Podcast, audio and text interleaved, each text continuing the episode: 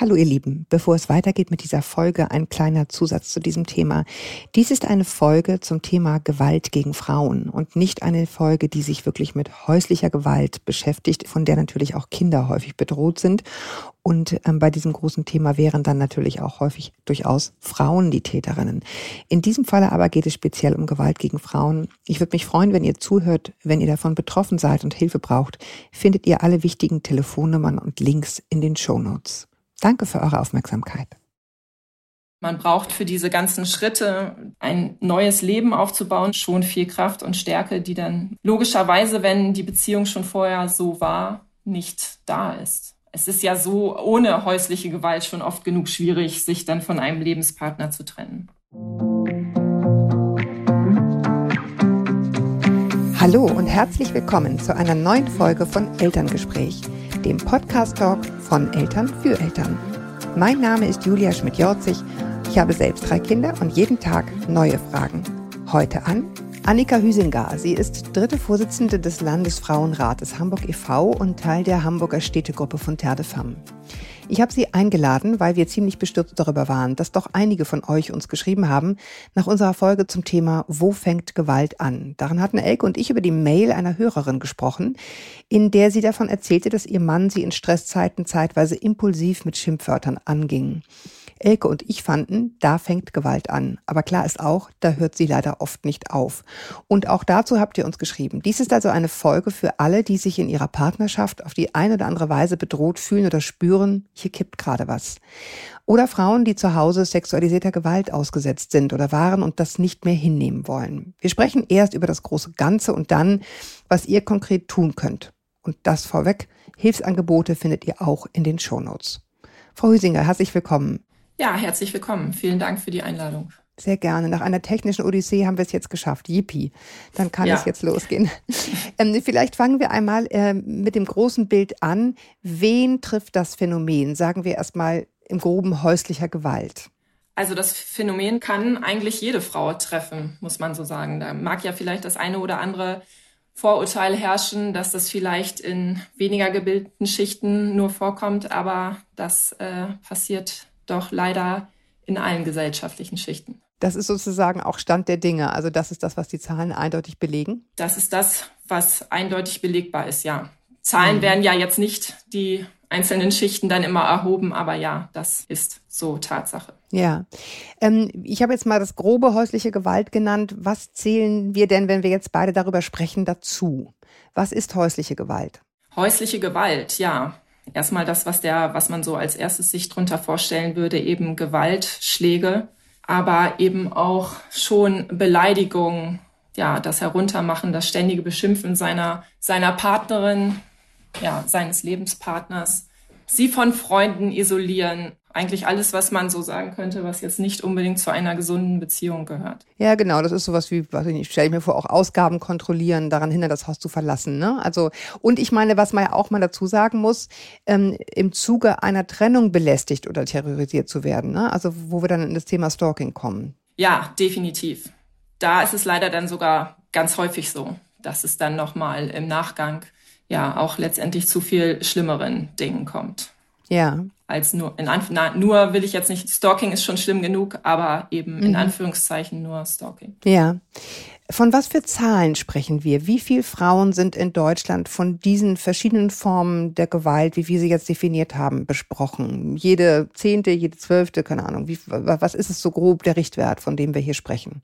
Grob der Richtwert ist eigentlich, dass jeden Tag eine Frau von häuslicher Gewalt betroffen ist und auch jeden Tag ein ein Partner versucht, sein Leb seine Lebenspartnerin zu töten und es jeden dritten Tag auch gelingt. Also ich finde, dass es, wenn man sich das so vorstellt, jeden dritten Tag wird auch eine Frau getötet. In Deutschland. In Deutschland. Das kann man sich, glaube ich, wenn man es noch nie gehört hat, eigentlich gar nicht vorstellen, aber ja. das ist wirklich schlimm. Ja, und ich habe gelesen, jede vierte Frau wird Opfer von körperlicher Gewalt durch den Partner. Also da reden wir jetzt nicht von Ausgaben kontrollieren, sondern körperlichen Übergriffen. Ne? Also mal abgesehen von diesem täglichen Vergleich, ne, wie häufig am Tag geschieht das, finde ich schon auch jede vierte wirklich relevant.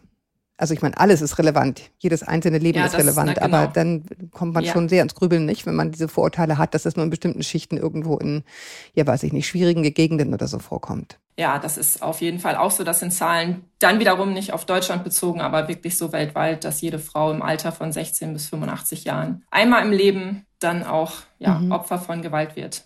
Ja, ich habe doch das Thema sexualisierte Gewalt angesprochen. Das, das klingt immer so ein bisschen äh, sperrig. Ähm, was ist das? Auch da gleich vorweg, jede siebte Frau hat es schon mal erlebt. Ähm, was ist sexualisierte Gewalt? Was zählt dazu? Ähm, sexualisierte Gewalt ist natürlich das, was man vielleicht als erstes denkt. Das ist dann eine Vergewaltigung im schlimmsten Fall, aber auch schon sexuelle Anspielungen, aufdringliche, unangenehme Blicke, ungewünschte Briefe, Berührung, Androhung von sexueller Gewalt. Das fällt eigentlich alles schon, fast kann man schon darunter fassen, auf jeden Fall. Genau, da würde wahrscheinlich bei der Definition nicht jeder mitgehen, aber wir, wir halten sie so, wir, wir empfinden das als einen Übertritt, den wir nicht mehr wollen in dieser Gesellschaft. Das sage ich nochmal ganz deutlich. Es gibt sicherlich einige, die sagen, na ja, also wenn das schon Gewalt ist, aber wir finden eben, wir finden eben schon, dass, dass man sich klar machen muss, dass man damit einfach in die Sphäre des anderen oder der anderen eindringt auf, auf unbotmäßige Weise, die ja gewalttätige, gewalttätige Wirkungen auch hat letztendlich, ne, für den für die Betroffene. Ja, definitiv. Also es sollte sich dann jeder klar machen, dass so ein Kompliment auch nicht immer von der Gegenseite ja. als Kompliment dann aufgefasst wird. Nach dem, was Sie so wissen, ähm,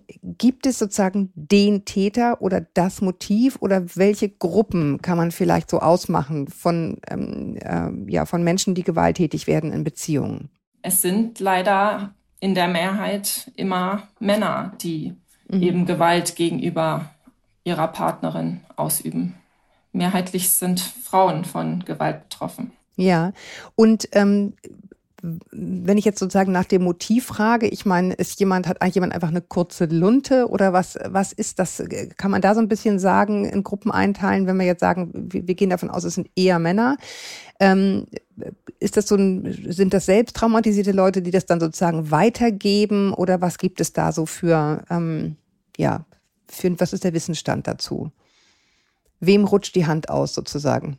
Wobei ich den Begriff schon nicht mag. Ja, das ist ja schon so, als wäre es aus Versehen passiert, aber. Mh. Nee, stimmt. Haben Sie das verharm, genau, das verharmlost das so ein bisschen. Ja, ich bin da keine, letztendlich keine Psychologin. Natürlich ist es auch in anderen Fällen so, wer früher mhm. Gewalt erfahren hat, ähm, wendet das auch selbst eher an, aber es sind nicht alle Menschen, die jetzt häuslich zu Täter häuslicher Gewalt werden jetzt letztendlich auch selber in der Kindheit geschlagen worden. Also deswegen würde ich das eher mal so beschreiben wollen.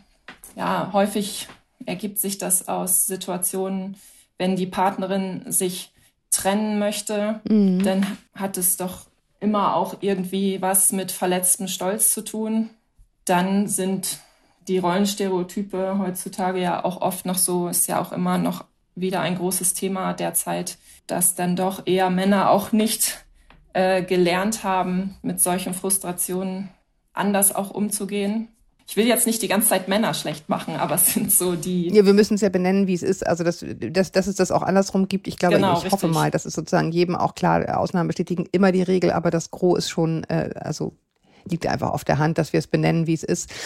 Ihrer Erfahrung nach oder dem, was Sie so mitbekommen in Ihrer Arbeit, wie verhält es sich mit so stressbedingten, ich sage es extra in Anführungsstrichen, Ausrutschern? Das ist ja das, was, glaube ich, häufig passiert, wenn Gewalt das erste Mal in Partnerschaften auftritt, dass die Frauen dann sagen, ja, das ist jetzt irgendwie, das war auch einfach eine, eine stressige Phase und ähm, das wird sicherlich nie wieder passieren.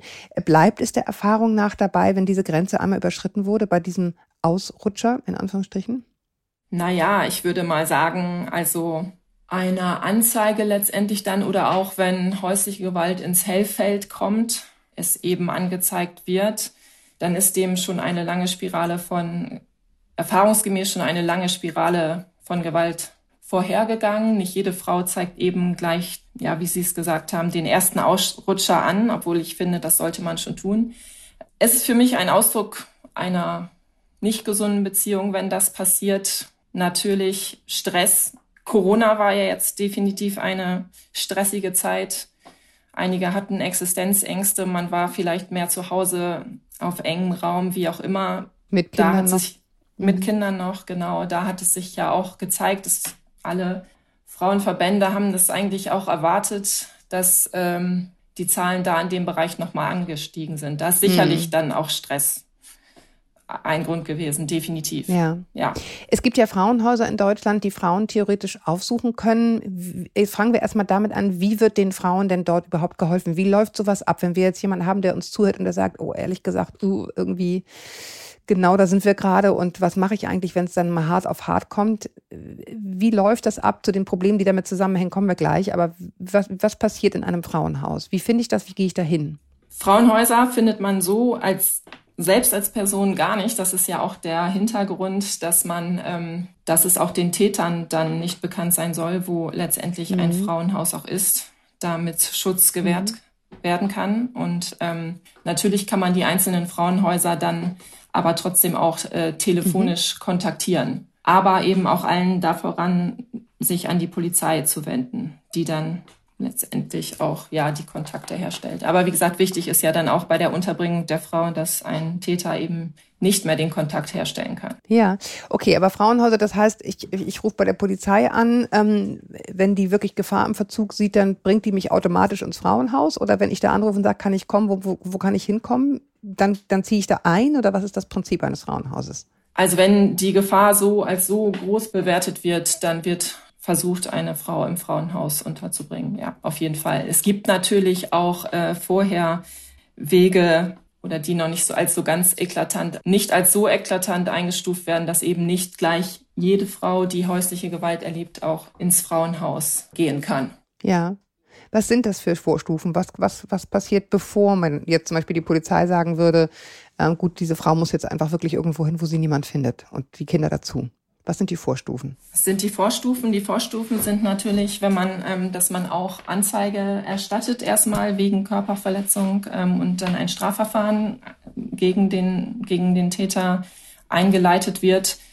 Wenn man davon ausgeht, ähm, dass dann erstmal also keine direkte Gewalt mehr erfolgen wird. Es gibt das Gewaltschutzgesetz, ist in jedem Bundesland ein bisschen anders aufgestellt, aber das ist eigentlich der Regelfall, wenn die Polizei zu einem Einsatz wegen häuslicher Gewalt gerufen wird, dass die Person dann weggewiesen wird. Es gibt da so den Grundsatz, wer schlägt, der geht. Also mindestens für drei Tage gibt es dann eine Wegweisung aus dem Haus und in der Zeit äh, werden der Frau eigentlich auch schon Informationen zu Beratungsangeboten zur Verfügung gestellt. Man kann sich dann ans Amtsgericht wenden und eine Verfügung erwirken, dass man dass sich der Täter der Frau nicht mehr nä nähern darf. Sowas in die Richtung gibt es alles. Aber wie realistisch ist das, wenn jemand, der eben noch völlig außer Rand und Bandwand um sich geschlagen hat, dann kommt die Polizei und sagt, so, du musst jetzt gehen und dann geht die Polizei ja irgendwann auch wieder, dass derjenige nicht wiederkommt. Ja, aber die Polizei kommt auch wieder, wenn okay. die Person dann wieder auftaucht. Mhm. Genau, so muss man sich das genau. Okay, also es ist dann ein bisschen ja. engmaschiger sozusagen. Natürlich, die Polizei kann nichts machen, wenn natürlich die Frau den Täter auch wieder hineinlässt mhm. und es eben dann doch im Nachhinein als einen einmaligen Ausrutscher bewertet. Also Sie haben ja schon vorhin schon angedeutet, es kommt häufig eben auch dann doch nicht zu Anzeigen. Wie erklären Sie sich das, dass das dann doch häufig nicht passiert? Auch wenn man erstmal denkt, ja klar, aber so auf die Dauer, ähm, Sie sind ja auch Polizistin, soweit ich weiß, oder Kommissarin, ähm, Ihre Kollegen äh, kommen ja immer wieder in diese Situationen und ähm, fragen sich dann wahrscheinlich auch manchmal, mein Gott, warum machen die nichts? Warum kommt da jetzt nichts nach, obwohl ich hier schon dreimal war? Wie erklären Sie sich das? Das Ganze ist ja, ich denke, das ist auch nachvollziehbar, wenn man das jetzt mal gehört hat, auch mit einer großen Scham verbunden, sowas dann vielleicht erstmal anzuzeigen. Oft besteht da auch eine finanzielle Abhängigkeit, also dass man ohne den Partner doch gar nicht ähm, lebensfähig klingt jetzt so mhm, hart, ja, aber, aber, doch äh, ja, man braucht einfach gerade auch die finanzielle Unterstützung. Wenn man sich so vorstellen kann, dass auch Schläge ja nicht allein stehen, sondern ähm, man vorher auch schon klein gemacht worden ist, sage ich jetzt mal, durch Beleidigung und Beschimpfung der Art. Und man braucht für diese ganzen Schritte dann auch sicher letztendlich ein, ein neues Leben aufzubauen oder eben auch ein Leben ohne den Partner schon viel Kraft und Stärke, die dann irgendwie logischerweise, wenn die Beziehung schon vorher so war, nicht da ist. Es ist ja so ohne häusliche Gewalt schon oft genug schwierig, sich dann von einem Lebenspartner zu trennen. Es gibt ja auch sowas wie eine Bannmeile, habe ich gelesen. Also, dass sozusagen der Partner sich dann auf eine gewisse Zeit so und so nah gar nicht nähern darf. Ist das, ist das ein wirksames Instrument, was noch angewandt wird? Bannmeile, also es, eben, was ich vorhin schon angesprochen habe, es gibt dann eben immer die Möglichkeiten, über unsere Gerichte äh, einzelne Verfügungen zu erwirken dann oder auch im Rahmen eines Strafverfahrens letztendlich, äh, was geführt wird, dass dann eben der Täter sich äh, keinen Kontakt mehr mit dem Opfer aufnehmen darf nicht klingeln, nicht anrufen, ja, genau, nicht über den Weg laufen, nicht am Kindergarten erscheinen, so. Äh, würden Sie, würden Sie einer Frau, die in so einer Situation ist, raten, auch einfach dann selbst das Zuhause zu verlassen und sich in Sicherheit zu bringen, jetzt nicht im Frauenhaus, aber vielleicht bei Freunden oder finden Sie das eher also wie, wie, was würden Sie empfehlen, jemand, der uns jetzt hört? Also wie gesagt, es gilt eigentlich, habe ich ja vorhin schon mal gesagt, wer schlägt, der geht. Die Prämisse und es ja, dass das Opfer dann noch so große Anstrengungen auf sich nehmen muss und eben selbst auszieht. Das ist erstmal nicht das, was so von staatlicher Seite dahinter steckt. Aber natürlich, äh, wenn die Frau sich damit sicherer fühlt und auch ein Umfeld hat, das sie nochmal auffangen kann, dann steht es ihr frei. Es steht ja sowieso hinter allen Maßnahmen, die so Gewaltbetroffenen angeboten werden können, steht ja sowieso erstmal immer auch die Freiwilligkeit. Also. Ja, ja, gut, die, die, wie groß die Freiwilligkeit dann wirklich ist, ähm, das haben Sie ja auch gerade gesagt, ne, wo man dann so in Abhängigkeiten verstrickt ist, da wird es dann auch, dann auch schwierig. Ne? Ähm, wie ist Ihrer Erfahrung nach jetzt bei einer Trennung? Also wenn eine Frau sagt, so jetzt, jetzt finde ich den Absprung, jetzt habe ich es gemacht. Ähm, der Umgang der Gerichte mit dem Thema Umgangsrecht von Kindern. Ja, da sprechen Sie was an, was äh, definitiv sehr schwierig ist noch derzeit und auch von den unterschiedlichsten Frauenverbänden als verbesserungswürdig angeprangert wird. Oft genug wird dann da nämlich immer die ähm, Gewalt, die es dort schon in der Beziehung gegeben hat, nicht berücksichtigt, wenn es äh, zu Entscheidungen bezüglich des Sorgerechtes ähm, kommt. Und mhm. dass sich dann eine Frau, die von ihrem Partner geschlagen worden ist, noch äh, wegen der Kinder weiterhin Kontakt mit ihm haben muss, das kann, ist, glaube ich, nachvollziehbar, dass das wirklich schwierig ist. Für mich ist es auch nicht nachvollziehbar, jetzt mal ganz so privat, wieso das noch so wenig äh, Anklang findet. Ich weiß nicht, wie man, wie unbedingt angenommen werden kann, dass jemand, der seinen Part Partner, Partnerin schlägt, dann auch noch ein guter, guter Erziehungsberechtigter sein kann. Ähm, auch für die Kinder ist das Ganze ja unglaublich schwierig, wenn sie bekommen das natürlich mit in dem gemeinsamen Haushalt, wenn der Vater die Mutter schlägt. Ja, ja. Also wir haben, werden dazu auch noch eine, eine extra Folge haben mit der äh, Christina Mundlos, die dazu ein ganzes Buch geschrieben hat, dazu wie Gerichte sozusagen äh, die, Dinge da häufig einfach wirklich auch erschweren für die Frauen zugunsten der Väter, was ja grundsätzlich eine gute Entwicklung ist, dass wir jetzt hier so ein geteiltes Sorgerecht und ne, geteilte, geteilte Sorge, aber in diesen Fällen wird es dann eben wirklich haarig, äh, zu gucken, ähm, was ist da wirklich sozusagen das Beste fürs Kindeswohl und auch für das Wohl einer Frau, die, die Gewalt ausgesetzt war werden wir noch mal eine extra Folge haben. Wollte ich nur einmal schon mal anteasern, sind wir gerade dran. Ja, hört sich ja, gut an. Genau. Kann man nicht, also ist wie gesagt noch ein großes, großes Problem und nicht nachvollziehbar. Also es wird auch sicherlich da auch noch mal, es werden immer Fortbildungen auch im Bereich für die Justiz äh, mm. da gefordert ja. letztendlich. Ja. ja. Ich finde, wenn man sich, wenn man das so hört, liegt es ja einfach auf der Hand eigentlich, dass man das alles im Zusammenhang sehen sollte, aber so ist es leider nicht. Ja, okay. Also wenn uns jetzt jemand zuhört, ähm, kann ich mir vorstellen, entsteht ein bisschen der Eindruck, oh Gott, da kann ich im Grunde gar nicht viel machen. Ähm, dem wollen wir natürlich entgegenwirken. Wir haben jetzt gesagt, also auf alle Fälle Polizei rufen, ähm, ähm, die erstmal diese Situation auflösen. Dann häufig ist es ja einfach auch so eine hochgekochte Situation, ne, wo es dann einfach wichtig ist, dass die auf, auf eine gewisse Weise unterbrochen wird. Die Polizei kann dann den Schlagenden sozusagen oder den, den oder die Täterin, aber wir reden mal von dem Täter des, des, des Hauses verweisen, auch für mehrere Tage. Der Frau steht frei, haben wir gesagt, ähm, sich natürlich auch noch woanders aufzuhalten, um sich und eventuelle Kinder noch weiter zu schützen.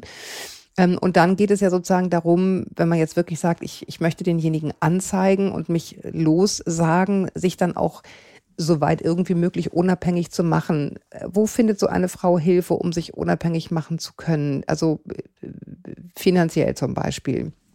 Ähm, also erstmal möchte ich, mhm. dass auf keinen Fall der Eindruck hier entsteht bei möglichen Opfern, dass es äh, dass es alles keinen Sinn macht, sich Hilfe zu holen. Also ja. es verbessert sich ja auch in den Jahren. Es gibt unfassbar viele Hilfsangebote für Frauen letztendlich auch mhm. äh, mittlerweile, die von Be Gewalt betroffen sind. Auch unser, es werden ja auch immer große Kampagnen gemacht. Äh, der internationale Tag Gewalt gegen Frauen gerät immer mehr in den Fokus der Öffentlichkeit. Das ist der 25.11. Es werden auch von Seiten der Bundesregierung ja auch Kampagnen gemacht, die auch gefordert werden. Es gibt da so internationale Konventionen, die das letztendlich auch schon lange fordern. Ja, nur fordern und umsetzen ist natürlich das eine. Ne? Also das sind zwar verschiedene ja, Dinge leider. Eine Kampagne hilft einer Frau noch nicht, die sozusagen akut in Not ist. Also die Unterfinanzierung von Frauenhäusern ist ja ein großes Thema. Wir haben davon gesprochen, das dass die, dass die im Grunde total klasse sind und helfen und den Frauen wirklich Schutz bieten und da auch hoch erfahrene Leute arbeiten. Aber die haben dermaßen mit, mit Finanzen zu kämpfen und die Frauen müssen teilweise ihren Aufenthalt da selber bezahlen. Da wird es dann ja absolut verrückt. Ähm, ja, also, das stimmt. Ähm, da, da hilft eine Kampagne leider auch nicht, ne? Ja, trotzdem wird, ist das immer eins, was auch begleiten kann. Ich wollte mhm. aber eigentlich auch sagen, es gibt äh, auf jeden Fall auch von unserer Bundesregierung ein Hilfetelefon für Gewalt, gewaltbetroffene Frauen. Also soll ich die Telefonnummer Ihnen mal sagen? Die ist eigentlich ganz einprägsam. Her damit. 0800 116 016.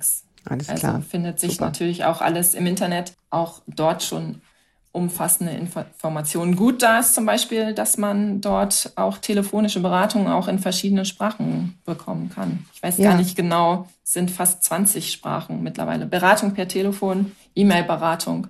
Ja. Und auch nicht nur direkt für die von Gewalt betroffenen Personen, sondern auch für Angehörige, Freunde und das Umfeld. Ah, okay, die nicht wissen, wie sie, wie sie da sozusagen jemanden rausholen sollen, dem, wo genau, wo sie beobachten, dass es irgendwie gerade nicht gut läuft oder einfach ja, Gewalt im Spiel ist. Super. Also ja, ich, genau. ich, ich habe versprochen, und das werden wir auch tun, dass es in den Shownotes sind, sind ganz viele von diesen Infos zu finden.